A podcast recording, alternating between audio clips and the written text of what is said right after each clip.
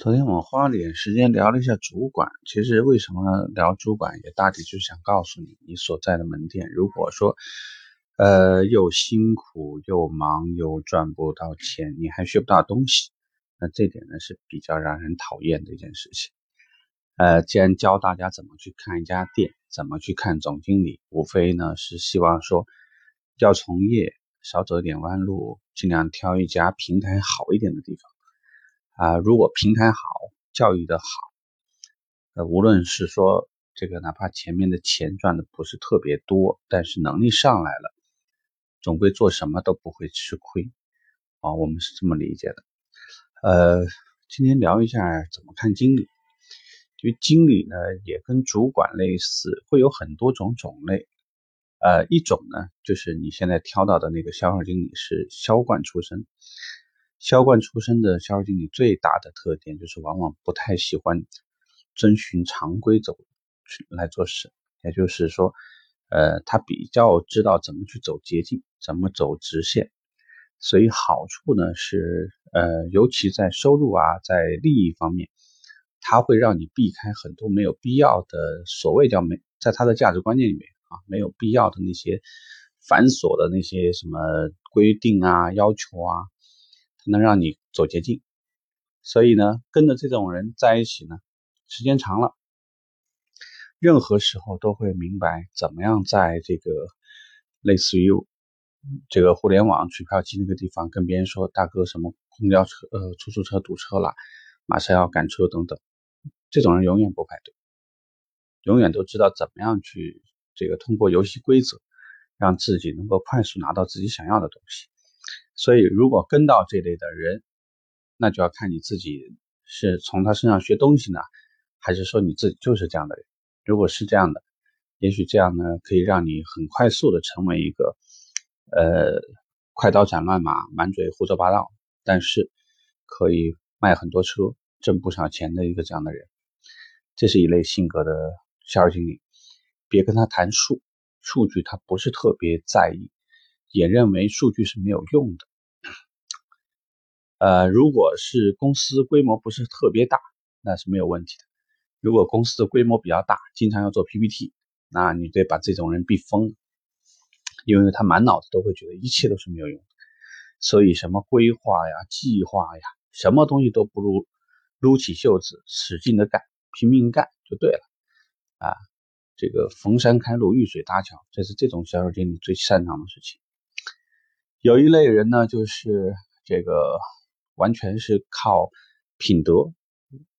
来带动一个团队。这种人呢，有的时候是在一个集团或者一个机构待的年份比较长，有资历，而且对于这个企业呢有很好的忠诚度，做事靠谱、严谨。当然说有的时候负面一点说呢，就会太保守，做任何事情不会想着突破，先想了这个事情的话有没有风险。所以跟着这类的人学严谨。是不错的，那当然缺点呢，就是不够灵活，有时候做什么事情的时候呢，决策会略微有一点点慢。还有一类呢，就是走一些这种亲和路线，就是可能跟年龄也有一些关系，也有年长的，他会像一个兄长一样，或者有的时候如果年龄差距比较大，他就像一个好好好好叔叔一样啊，是遇到什么事情呢，就会。很善意的提醒，呃，也许不是在能力上面特别出众，也许这个还有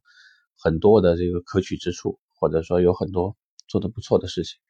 他最好的事情呢，就是懂得，就是会很好的照顾大家。所以我们刚刚说的呢，就是前面的第一类呢是零，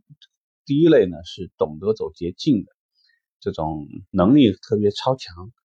然后呢这个擅长抄近道的。第二类呢是严谨，第三类呢是亲和。如果你碰到第四类呢，就是有些人他可能数据模型和这个逻辑能力他比较强，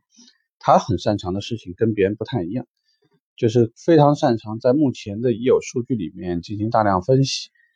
呃，遇到什么事情他跟你说话的时候呢，总是有理有据。呃，既不是那种所谓的单纯跟你谈亲和，也不是谈严谨。遇到比如说我这个月缺销量了，这个一般来讲呢，第一类的销售经理就比较喜欢会展现出来一些野路子，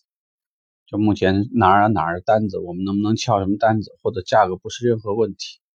第二类的这种严谨的人呢，他可能会去看是目前这个厂端那边的沟通，还是说我要跟集团去好好的聊一聊。第三类呢，一般会安抚团队，跟团队说啊，再困难我们也熬过去。那这段时间我们尽可能努力。当然，我也会跟上面去交流一下，看看能不能把任务往下调一调，跟厂方去聊一聊。然后第四类呢，就是说他会很严谨的跟你说，这个任务到底合不合理，为什么合理，它为什么不合理，我们目前要做到的话怎么做能够保障。其实呢，现在销售经理里面呢，就是第四类的这个比例呢不是特别多，最好呢这部分呢再多一点也没有什么坏处，因为呃。现在的总经理呢，他不太喜欢听你说一些，呃，拍胸脯保证的话，也不太喜欢呢，你只是跟他去去讲这个任务高了，或者说这个任务离谱。我们更想听到的就是你的方法在哪里，这个很多时候也是销售经理的价值所在。呃，一般呢，你来判断你的这个销售经理属于是哪种风格，简单说呢，你就是看大家平时在晨会、夕会。例会遇到任何事情组织会议的时候，大家谈谈那个组织会议的套路就能看出来。